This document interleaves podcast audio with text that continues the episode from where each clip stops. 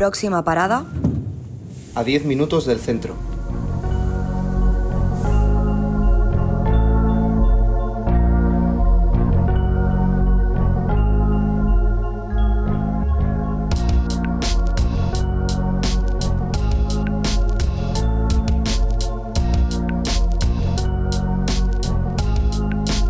Muy buenas tardes. Aquí estamos en el control técnico Ángel Lopesino y Walter Scansetti, quienes habla, que nos hemos quedado sentados al borde de la ciudad con los pies colgando.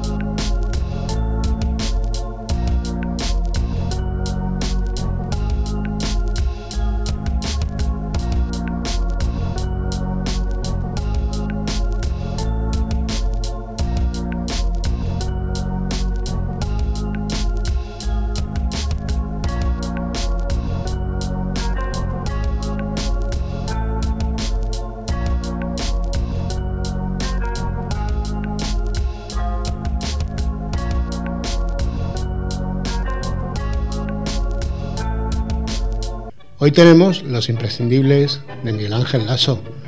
Buenas tardes, Miguel Ángel, ¿qué tal estás? Muy buenas tardes, Walter. Pues encantado de estar aquí compartiendo contigo estudio y micrófono, como siempre. Un placer estar aquí contigo. Hoy nos toca la, la jornada cultural. Hoy vamos a hablar un poco de cine, vamos a hablar de libros, vamos a hablar de historia también, y de política, vamos a hablar de todo un poco. De fútbol hoy no vamos a hablar porque ni Miguel Ángel ni yo hemos visto hasta la fecha ni un solo partido del Mundial. Doy fe de ello, ninguno. Ninguno. Y yo, eh, además, me he ahorrado un, un, dolor tremendo. Imagino. Que vamos a tener una tertulia de argentinos para explicar eh, la argentinidad y todas estas cosas. Y bueno, a ver cómo, cómo abordamos este, este, este comienzo del Mundial. Miguel Ángel, eh, empezamos por hablando de alguna película que hayas visto últimamente. Pues mira, eh, la primera película de las dos que os traigo hoy la he visto hace aproximadamente unos 10 días. La vi a través de la plataforma de Amazon Prime y, y es una película que está pues, muy relacionada con, con Argentina, con un país que, que, conoces más que de sobra. Miguel Ángel. Argentina en 1985. Exacto, Argentina en 1985, que es la última película del director argentino Santiago Mitre y que tengo que decir que yo no había visto ninguna película de este director argentino hasta ahora. He estado revisando un poco su filmografía y bueno, pues ya tiene una carrera bastante extensa, ¿no? Títulos como La Cordillera, El Estudiante, Historias Extraordinarias y Paulina. No he visto ninguna, pero después de ver Argentina 1985 tengo deberes pendientes y voy a, voy a revisar tu, su filmografía. Bueno, vamos a ver, Miguel Ángel. Argentina 1985. Eh, hoy no vamos a hacer ningún spoiler porque prácticamente todo el mundo sabe lo que pasó en Argentina en 1985, derivado de lo que sucedió en Argentina desde el año 76 hasta el año 83. Cuéntanos, Miguel Ángel. Bueno, eh, estamos hablando primero de una película y esto es muy interesante sobre todo pues para, para jóvenes que desconocen este hecho tan histórico y, y, tan relevante en la historia de un país tan importante en el cono sur y en el mundo como es Argentina. Y es bueno pues eh, el proceso que en el citado año 85 se desarrolló lo que se llamó el juicio de las juntas donde se celebró por primera vez un juicio civil que sentó en el banquillo a los acusados militares responsables de la dictadura argentina que como bien decías abarcó desde el año 1976 hasta el año 1983, encabezada por el dictador Rafael Videla. Eh, un juicio un macrojuicio donde a los responsables de la dictadura se les juzgaba por crímenes contra la lesa humanidad, ese término que en estos tiempos se, utiliza, que se ha popularizado tanto a raíz del pues eso, Tribunal de la Haya y todos estos organismos eh, jurídicos internacionales. Y en estos crímenes, bueno, pues se les acusaba de ni más ni menos que de tortura, de asesinatos, desapariciones, robo y venta de niños, es decir, una situación absolutamente eh, terrorífica. En Argentina desaparecieron en aquella época 30.000 personas. 30.000 personas. Fue un auténtico genocidio. Miguel Ángel, nos has contado de qué va, qué historia nos cuenta, quién nos lo cuenta la película, quiénes la, interpretan.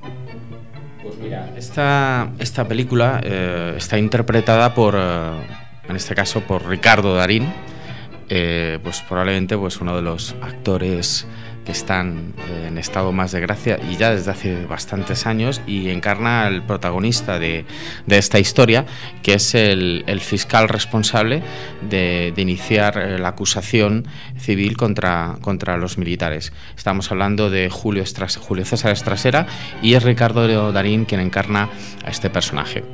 La verdad es que eh, de Darín, eh, pues todos hemos visto películas de él, pero tengo que decir que el registro y, la capacidad interpretativa y lo creíble y lo certero que está, pues a mí me recuerda a, otra interpretación que reconozco que es mi favorita, de probablemente mi película argentina favorita, que es El, secreto de sus ojos, y la verdad es que Darín pues está, está sensacional. No sé cómo lo ves tú, Walter, pero está sensacional. Yo esta vez me lo he creído bastante, Darín. Está bien, está bien, está bastante bien. Hace lo que le gustan tanto a los americanos eh, cuando retratan a un personaje histórico, que lo, clava, lo clava. Está muy bien tratado el personaje, está muy bien desarrollado. Yo he visto la película también, por supuesto. Y, sí, Darín me, me gusta en la película. Bueno, pues acompañando en, el, digamos, en, el elenco interpretativo eh, está otro actor que, interpreta al, ayudante principal del fiscal Estrasera. En este caso está interpretado por el joven actor Peter Ranzani, que hace un papel que a mí me resulta particularmente interesante por la complejidad eh, del mismo, ¿no? y, también enmarca eh, algo que después comentaré que me ha gustado particularmente de, de la película. ¿no? Eh, este joven eh, ayudante del fiscal pertenece a una familia que, como dice en la película, una familia patricia, es decir, una familia bien, una familia donde tiene eh, miembros de su familia que son militares, su madre es una mujer que es complaciente y afín con, régimen de la dictadura militar, que como decía en la película, mi madre va a comulgar a la misma iglesia donde Videla acude, acude a, a comulgar y a misa. ¿no? Y este hombre representa un poco esa, punta de lanza de una nueva generación de jóvenes argentinos con una democracia que tiene muy poquitos años y, que da un paso al frente para posicionarse y asumir el riesgo y el compromiso de colaborar activamente en este macrococido con la gran responsabilidad de tener todo a un país detrás y a medio mundo pendiente de qué es lo que va a ocurrir. Y la verdad, sí, perdón. Miguel Ángel, si me permites una corrección histórica, es Moreno Ocampo. Moreno Campo. Moreno Campo. Moreno Campo. Gracias. Y bueno, pues eh, junto con, esta situación, eh, comentarte, por ejemplo, que es una película que tiene un metraje largo, estamos hablando de 220 minutos, eh, que está muy centrado en lo que es en el proceso judicial, en el antes, la preparación, en el desarrollo del juicio y, en su finalización, ¿no? Pero que en ningún momento la película resulta ni, ni pesada ni tediosa. Tiene un ritmo muy ágil, los diálogos eh, son muy, muy vivos, muy, muy ricos, muy, muy interesantes, ¿no? Y se ve perfectamente ese proceso de reclutamiento de, de un elenco de jóvenes juristas y abogados, porque el propio sistema y el propio país, que es la gran pregunta que se hace Estrasera y los que inician todo este proceso, es ¿nos van a permitir realmente poder hacer un juicio con unas garantías jurídicas? Jurídicas para sentar a estas personas ante un banquillo? Que eso es la, pregunta que, está todo el rato en el aire. ¿no? Entonces es muy interesante ver ese proceso de, cómo van entrevistando a jóvenes, esa nueva generación, esa nueva ola de, jóvenes argentinos que quieren un país distinto y cómo eh, conforma, monta un equipo en torno, bueno, pues van a ser capaces de llevar ni más ni menos que a 800 personas como testigos eh, a, la audiencia. ¿no? Eh, no me quiero imaginar la complejidad jurídica que supone llevar a 800 personas a prestar declaración por unos hechos tan sumamente graves. 800 personas que muchas de ellas habían sido secuestradas, torturadas, eh, un dramatismo tremendo. O sea, volver muchos de ellos tuvieron que volver a revivir los momentos terribles que, pasaron secuestrados y, siendo torturados en distintas eh, partes de, Argentina. Eh, la trama, o sea, la trama es historia y, se relata tal cual porque bueno, fue un juicio televisado para todo el mundo y, bueno, prácticamente no, vamos a desvelar en esta conversación que estamos teniendo ninguno, no vamos a hacer ningún spoiler. Bueno, después eh, hay una cuestión que, que sí que me, me, pareció muy acertada la película, ¿no? Se está tratando un tema pues, de una grandísima seriedad y de, un gran dramatismo, porque lo que ocurrió es, es real como la vida misma. Eh, pero es cierto que el director eh, hay momentos donde da un poquito de como balones de oxígeno al espectador, donde permite unos guiños de un cierto humor, ¿no? que yo creo que también eso explica, y tú lo, lo sabes mejor que nadie, ese, ese punto de la argentinidad, ¿no? de, intentar quitarle un poco de hierro, quitarle un poco de punta a situaciones muy terribles y muy dramáticas. ¿no? A mí me pareció absolutamente sensacional la relación que, que Darín Estrasera, el, juez, el fiscal Estrasera, mantiene con su hijo. Un niño de apenas 10 o 11 años, súper lúcido, súper con mucho sentido común, donde en el momento, recuerdo el diálogo de la película, que le comunican a, Estrasera que él va a ser el responsable, el hijo tiene esa información porque está al tanto de todo y le pregunta a su padre, papá, ¿te pueden matar? Papá, eh, ¿puedes decir que no? Y probablemente esa pregunta se la haría el propio Estrasera y gente de su entorno y su propia familia, pero ese niño con esa, yo no diré inocencia, pero con ese sentido común y por llamando a las cosas por su nombre, le pregunta a su padre mirándolo a los ojos sobre la gran responsabilidad y la gran presión añadida que tenía estar en ese momento en primera línea. Antes cuando estabas hablando de Peter Lanzani, eh, se nos ha pasado por alto eh, comentar eh, dos de, de, sus películas, una El Clan espectacular, espectacular. Buenísima esa película. Y El Ángel. El Ángel no la he visto. Eh, también, también. Hay que, hay que verla, hay que verla. el Ángel me la apunto, esa, película me la... hay que dejarle dos, dos ratitos a, Peter Lanzani eh, para conocer su, su, obra. En cuanto a lo que dices de la relación de Darín con, con su hijo en la con su hijo ficticio en la película de Estrasera, con su hijo o Estraserita, como le dice uno de los jueces eh, al niño que, bueno que ya la gente que vea la película va a ver pues esos respiros que se da a través de las apariciones de, de los hijos de Estrasera o de la mujer de Estrasera no sé, sobre esas relaciones y demás, Miguel Ángel, ¿cómo, cómo la viste? Pues mira, hay una parte, una parte de la relación con su hijo, eh, hay también un contrapunto eh, interpretativo, que es con, con, su propia esposa, ¿no? Una mujer que, que, ya se muestra como muy, muy severa con él, muy, muy exigente, pero llega un momento donde le dice básicamente, mirándole a los ojos, me siento muy orgulloso de lo que estás haciendo y de la importancia de lo que estás haciendo. Y lo que más me gusta es un hombre que ante, ante el exterior, ante su equipo, ante lo público, se muestra humano, se muestra vulnerable, se muestra eh, frágil y débil y hay momentos donde se abraza a su mujer y dice, no sé si voy a poder. Y es ella la que le mira y le dice, lo vas a poder hacer y lo vas a hacer, ¿no? Y me parece, bueno, pues eh, una de esas momentos de la película particularmente mm, fantásticos y muy reales y muy creíbles, ¿no? E-, esa compañera que está ahí apoyándole en la soledad y en la intimidad de estar en casa, ¿no? Cuando, cuando se cierran los despachos, ¿no? Que es difícil.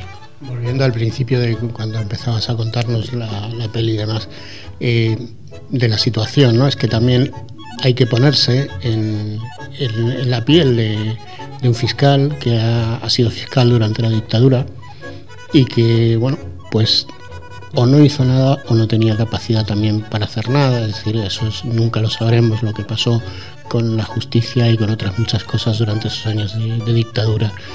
Eh, pero además hay una duda que se plantea en la película, que la plantea él mismo, eh, en la que dice que si se van a atrever los jueces de lo civil a asumir la causa que estaban llevando a los tribunales militares y que no tenía ninguna salida.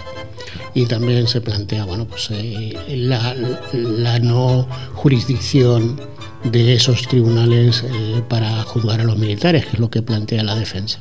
luego sobre todo hay un momento que es muy argentino y que no creo que, que lo haya escogido y se lo ha escogido genial. Hay un momento que dice que están charlando, eh, no sé si es en familia o, o entre los entre los colegas fiscales y demás, eh, que quién iba a llevar a los militares ante, ante los jueces, ¿no? Y dice, eh, Estrasera, dice, como no lo lleve Martín Caradagian, y claro, es que Martín Caradagian, estoy convencido de que no sabéis quién es, ¿no? Bueno. Ese nombre tan sonoro, no se me olvida lo de Caradagian, pero no tengo la pues más remota idea de quién es Martín. Pues te lo voy a contar. Martín Caradagian. Bueno, en los años 60 y 70 el, y antes el catch, la lucha libre, era muy muy popular en toda, en toda América, en toda Hispanoamérica, incluso en España, que aquí en el campo del gas, en tu barrio, eh, había, había veladas de, lucha, de lucha libre. Y boxeo, efectivamente. Pues en Argentina de los años 60, 70 y llegó hasta los 80, hubo eh, un programa que se llamaba Titanes en el Ring y la estrella de ese Titanes en el Ring era Martín Caradagian un, luchador de, catch argentino que llegó a ir a, los Estados Unidos anterior a, Rick, Flair, al enterrador, al último guerrero, a Hulk Hogan y a todos estos que luego se hicieron famosos en los años 90, 2000 aquí en España. y bueno, pues este Martín Caradagial y toda su troupe eh, José Peusel, la momia negra, la momia blanca, eran héroes de, los niños de, aquel momento. Y entonces cuando, cuando Estrasera hace ese giro, es que realmente estás entendiendo, si eres argentino, estás entendiendo, esto es imposible. Claro, efectivamente. Sí, sí. Hubo una de, estas, de estos guiños que sí que me, me, hizo gracia al haberlo cogido, que hay un momento de la película, ese anterior, que es cuando habla mano de piedra. Y claro, yo sí, ese sí sé que Roberto Durán Mano de Piedra fue un boxeador tremendo y que es increíble y esa sí la cogí. Esa, pero claro, hay otras que como tú dices que... hay muchos, hay muchos giros, ¿no? Hay muchos giros y que, bueno que le dan el, punto, el punto a, la película. Bueno, pues vamos avanzando un poquito más. Cuéntanos a ver qué, cuestiones técnicas, qué cuestiones cinematográficas, aparte del hecho histórico, que, nos has relatado. Pues mira, hay, un, hay una cosa que en, otras películas que han tratado eh, juicios y, cuestiones de esta envergadura a mí me han parecido, me ha parecido muy acertado. ¿no? Eh, momento uno, hay dos momentos para mí de la película que son los que tienen una mayor carga emocional y una mayor tensión, ¿no? que es cuando eh, algunos de los testigos y una testigo en particular presta declaración ante, ante ante el tribunal. ¿no? Y lo que hace con muchísimo acierto el director es intercalar imágenes de archivo, ¿vale? donde también se escucha el testimonio real, imágenes eh, en un color, eh, no sabría decir, no es, no es blanco y negro, evidentemente, pero es un color así como muy satinado y donde se ven las personas reales que, que estuvieron, eh, pues eso, en aquel momento tan histórico, pues dando testimonio de, la situación. El saber compaginar estos dos, estos dos elementos y sobre todo, también me ha llamado eh, poderosamente eh, la atención el hecho de que eh, en ningún momento ha habido momentos donde la película realmente quedase parada o ralentizada. Y eso es difícil, con una historia mm, que es farragosa, que es todo un proceso judicial, que las películas muchas veces se paran y, arrancan, ¿no? Y el espectador se da cuenta y te vuelves a enganchar. Aquí no, es que pasan las dos horas y veinte muy rápido y eso es muy difícil. El guion es fantástico, los diálogos son muy ágiles, son muy muy ricos y, la verdad es que aún sabiendo realmente pues, lo que va a ocurrir, porque no es una sorpresa para la mayor parte de los espectadores que han podido ver la película o que quieren verla, pero te tiene intrigado, ¿no? Y hay un momento que, que bueno, es que es absolutamente memorable, que es el, que es el alegato final de, de Estrasera, ¿no? Eh, donde se ve cómo lo prepara previamente, como con un viejo profesor eh, de leyes, pues eh, ensaya y, prepara y cómo lo va a decir y qué lo va a decir. ¿no? Al principio le viene a decir, mira, te ha quedado muy técnico, te ha quedado muy, pues eso, muy medido, muy calculado, pero tienes que pensar que estás hablando para un país y, ese alegato tiene que ser algo más que un alegato de un fiscal. Esto tiene que ser eh, todo un mensaje para una, para una nación. ¿no? Y bueno, lo que viene a decir al final un poco es eh, nunca más. ¿no? Ese nunca más profundo y rotundo de, que no vuelva a ocurrir. ¿no? Ya para terminar, Walter, creo que es una película, evidentemente es una película eh, con una calidad artística, con unas muy buenas interpretaciones, muy bien dirigida, nos está describiendo un hecho histórico y sobre todo hay una cuestión que me parece muy importante, que es una película que también es memoria histórica, porque al final ese topicazo del bloque real, eh, aquellos que olvidan eh, su propia historia, pues están condenados a volver a repetirla y, evidentemente sucesos tan terroríficos no deberían de ocurrir nunca. Decirme, Miguel Ángel, lo que aparte de la historia que cuenta, que es muy importante y está bien contada y tiene un buen ritmo y demás, a mí lo que más me ha gustado de, la película es el formato. Te has dado cuenta que es un, es un formato de cuatro tercios, tipo televisión de los años 80. Exacto. Es, eh, toda la, iluminación es televisión, se, hace, se mezcla, se mezcla la, la imagen normal con, con, con imagen propia de, de, la televisión de aquella, de aquella época, es decir, el, los enfoques de trasera dependiendo del punto de vista, cuando está en la, en la sala de de, juicio, eh, dependiendo del enfoque. Hay veces que la cámara eh, le retrata con, la luz normal y hay otras en las que está por detrás de los, de los micrófonos o detrás de las personas que se ve como si lo estuviéramos viendo en la televisión en aquel momento. Eh, me, me, gustó y ese detalle merece, merece un positivo y bueno, pues a quien haya visto la película y le vamos a animarle a que, a que vaya al cine o que la vea en, Amazon Prime. Si en Amazon Prime está y ahora mismo Cine en Madrid está en Los Verdes, o sea que la oportunidad está en Amazon. De hecho, he leído un artículo que hablaba un poco sobre cómo algunas salas de exposición de, de pelis estaban molestos porque esta película hay un dinero importante de coproducción de Amazon eh, para la realización. Entonces, claro, aquí ya son intereses de otra índole que hace que, bueno, pues que se pueda ver con relativa facilidad a través de un dispositivo eh, de una pantalla y, en el cine no, no, haya copias o tantas copias a las salas. ¿no? Bueno, Miguel, vamos a seguir adelante y vamos a ver que nos vas a contar algo sobre un libro y esto empieza a tomar un nivel muy alto. Bueno, pues eh, a continuación lo que te traigo y traigo a todos los, oyentes es eh, una novela. Pero si digo una novela, creo que me estoy quedando corto. Hoy os traigo literatura. Hoy os, traigo eh, literatura de calidad en forma de una novela de, una autora mexicana. Quiero hablaros de Temporada de Huracanes. La segunda novela de la escritora Fernanda Melchor, escritora de Veracruz, de tan solo 32 años, que con esta última obra pues ha sido un auténtico bombazo dentro de, del mundo literario. Han empezado el boom de las traducciones y una autora que está empezando a tener una respuesta tanto del público como de la prensa especializada muy, muy, muy notable. Este libro está editado por la editorial Random House y ya fue eh, presentada en su traducción al inglés, eh, llegó a ser finalista de, premio, del premio Booking 2022. Con respecto a la trama argumental, eh, la novela arranca con un acontecimiento. Un grupo de niños se están jugando y casual y fortuitamente se encuentran en un canal de riego con el cuerpo de una mujer flotando la bruja. La trama se construye en torno a este hecho misterioso, pero no es lo relevante de la novela.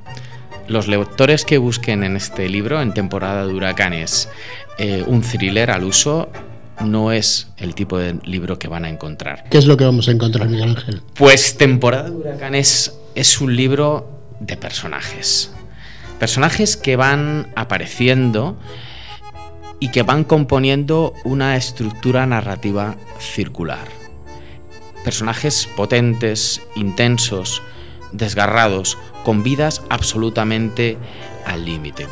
Recuerdo ya hace unos cuantos años una documental maravilloso de García Márquez y él hablaba de, de las tres vidas, la vida pública, la vida privada y la vida secreta.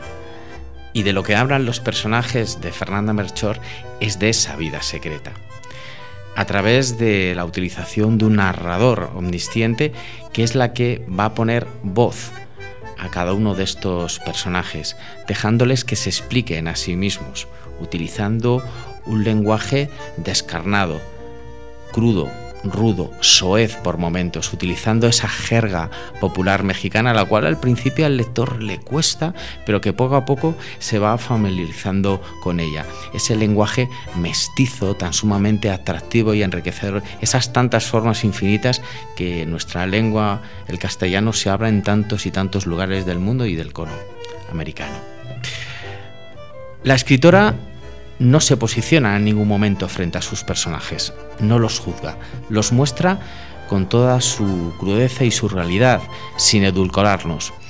Y esto nos permite poder ver de una forma muy clara un México rural, un México de la región de Veracruz, una tierra de ríos, de mar y de huracanes. El título de esta novela es absolutamente perfecto en su, en su elección, ¿no?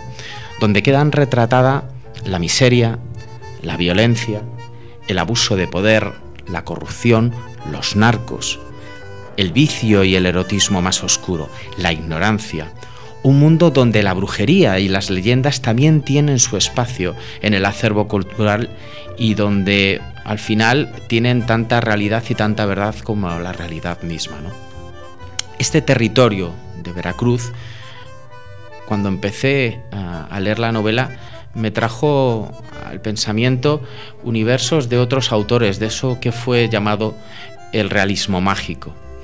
Esa región de Comala, del Pedro Páramo de Juan Rulfo, el Macondo de García Márquez, pero también eh, novelas más actuales como ese territorio hostil y despiadado de la novela 2066 de Roberto Balaño, situada en los crímenes de Ciudad Juárez, o en la tierra fronteriza, indómita y, absolutamente incontrolable de la novela maravillosa Meridiano de Sangre del autor americano Cormac McMarty.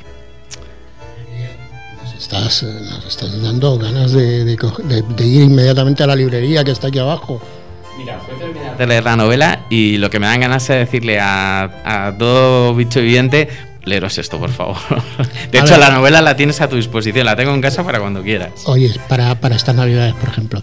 Eh, Miguel, recomendaciones para leerla. Mira, eh, una de las cosas que, que más eh, eh pueden eh, resultar interesantes para, para, esta lectura, yo siempre recomiendo que, mm, que dada la la intensidad eh, de, la narración, ¿vale? Porque estamos hablando de una novela que tiene un par de particularidades, ¿no?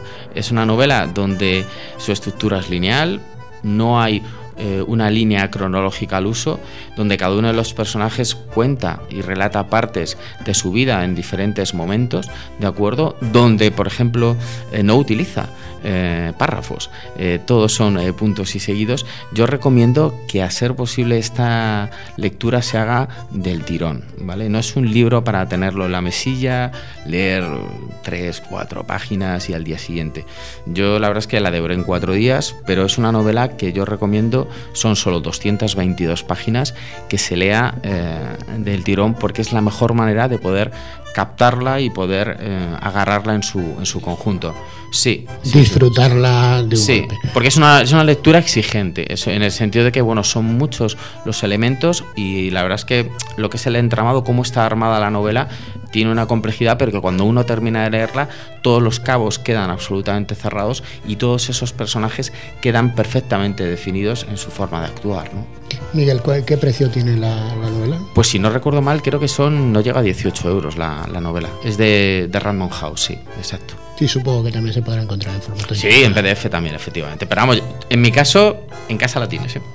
Perfecto. Bueno, en casa no, ya, ya la puedes estar trayendo el próximo día. De hecho. Miguel Ángel, eh, vamos a ir cerrando con una peli. A ver si nos cuentas algo de, alguna peli española.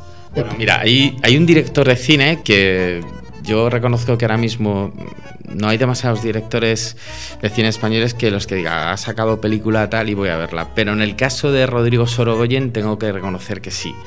Es un director que mm, he visto ya algunas eh, cintas anteriores. Recuerdo que, le descubrí eh, en la película Que Dios nos perdone. Eh, después mm, me gustó muchísimo la película del Reino. Probablemente la película que, junto con la que os voy a hablar hoy, la última, la película Asbestas, El Reino es mi película favorita. ¿no? Eh, y una serie muy, muy interesante que se llamó Antidisturbios, que tuve la oportunidad también de, verla y la verdad es que me, enganchó, me enganchó un montón. ¿no? ¿De qué trata la película de, Asbestas? Bueno, la película de Asbestas es una película que está ambientada en una aldea de Galicia, la Galicia profunda, donde curiosamente se pueden escuchar tres lenguas distintas. El galego, que tú sabes perfectamente como motivo familiar, es una lengua que me toca mucho. Efectivamente, me toca muchísimo el galego el francés, y ahora veremos el porqué, y por supuesto el castellano. ¿no? Y, esto le da un carácter muy rico y muy interesante al el uso de, estas eh, lenguas de una forma pues, totalmente eh, fluida y cambiando los registros que, que la hacen muy, muy atractiva. ¿no? La película nos plantea un conflicto de intereses entre una, un matrimonio francés de agricultores que deciden probar fortuna en una aldea de Galicia. Y el, francés. Ahí el francés, ahí, el francés. Ahí, lo, tenemos. Te voy cogiendo ¿eh, Miguel? Voy aprendiendo poco a poco y te voy cogiendo. Bueno, pues tenemos este matrimonio francés que acude a esta aldea gallega eh, en busca de, bueno, pues construir un proyecto de vida con una forma de entender el campo, de entender la, agricultura eh, de forma ecológica. Pero esto va a provocar un, choque frontal con algunas de las personas que, que, viven en esta aldea, que llevan toda la vida allí y que tienen otra forma de entender, ¿no? Y hay una pieza que es la que va, digamos, a ser un poco la manzana de discordia, que es un hecho que conecta con la realidad eh, de la modernidad y de, cómo a veces la modernidad y el campo tiene esas dificultades para poder encajar, ¿no? Que es un campo, un campo eólico, ¿no? Que tanta controversia ha quedado en algunos pueblos, ¿no? Donde sí o no, ventajas económicas, que se gana, que se pierde, ¿no? Corrupción. Sí, por ahí van un poco, por ahí van un poco los, los tiros, ¿no? Pero sobre todo ese conflicto de, intereses. ¿no? ¿Quiénes son los que nos cuentan la peli? Pues mira, los que nos cuentan las peli, la peli, en este caso hay un elenco de actores... Eh, estupendo. La verdad es que mm, no te puedo decir que haya ningún actor eh, de la película que, esté bajo, que no esté al nivel. No hay un, hay un nivel medio de calidad interpretativa muy grande llama poderosamente la atención, eh, cómo no, la interpretación de un actor, Luis Zaera, pues que sí, interpreta un papel de un hombre de campo, un hombre muy, muy oscuro, que genera en el espectador eh, inquietud, eh, no sabe uno por dónde, cómo puede reaccionar, muy vehemente, muy impulsivo por momentos, muy medido, muy calculado en la forma de decir las, eh, cosas, pero que en todo momento se muestra inquietante y amenazante y eso lo, percibe el espectador desde, desde, un primer momento.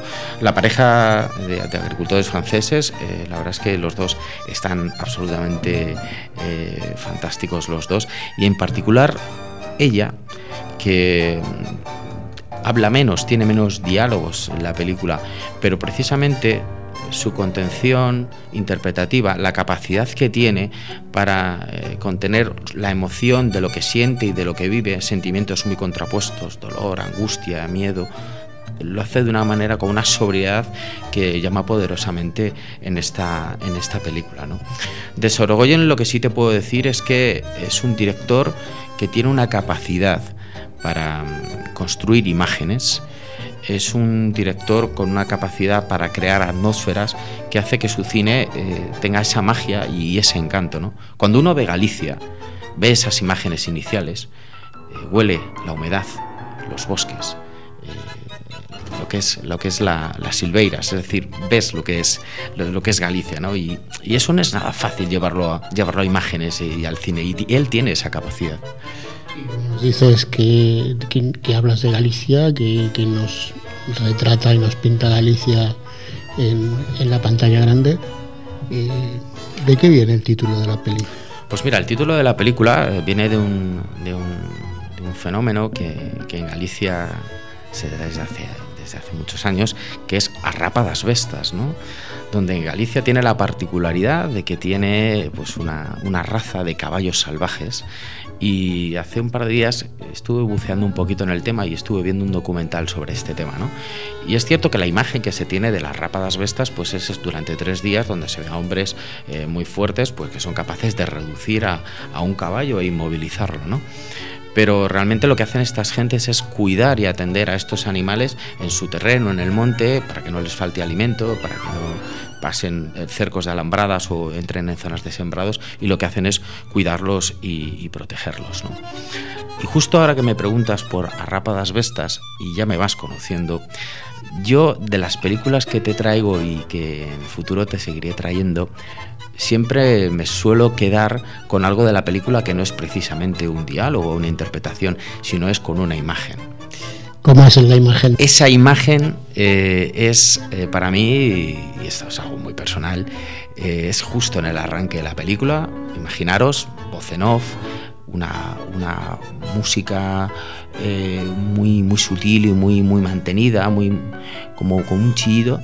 Entonces se ve perfectamente, además por el fotograma que está ligeramente ralentizada la imagen, donde se ve un caballo salvaje, como es eh, cogido por dos hombres fuertes entre sus brazos y son capaces de reducir a ese animal de poco a poco hay un combate, ¿no? Y lo va cediendo, va cediendo, ¿no?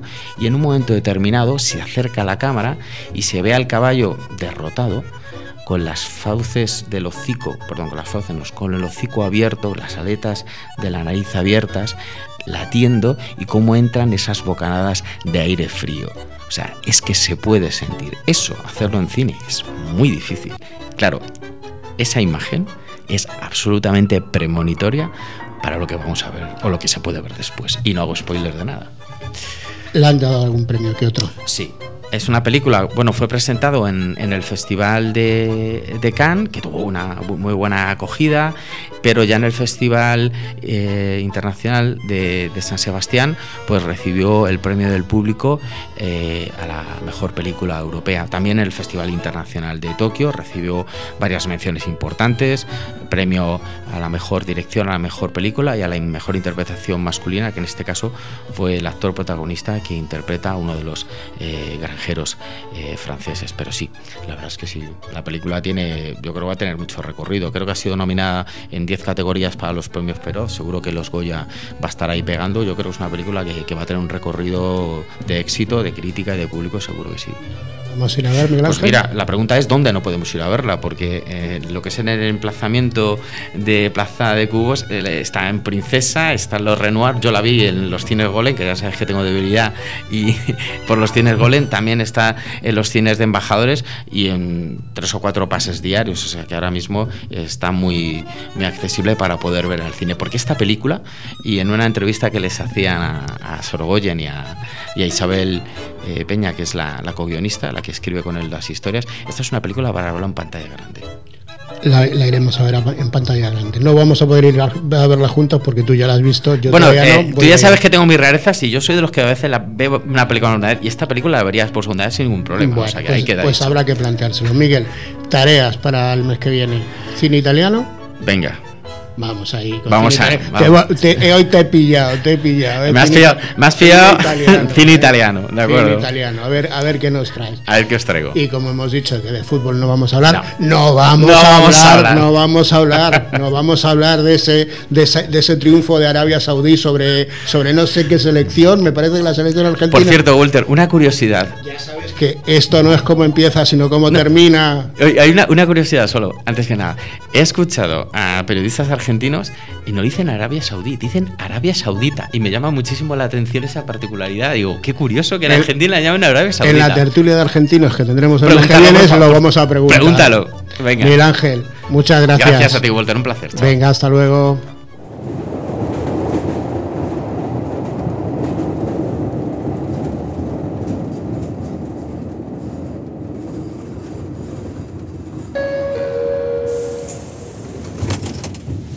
Próxima parada, A 10 minutos del centro.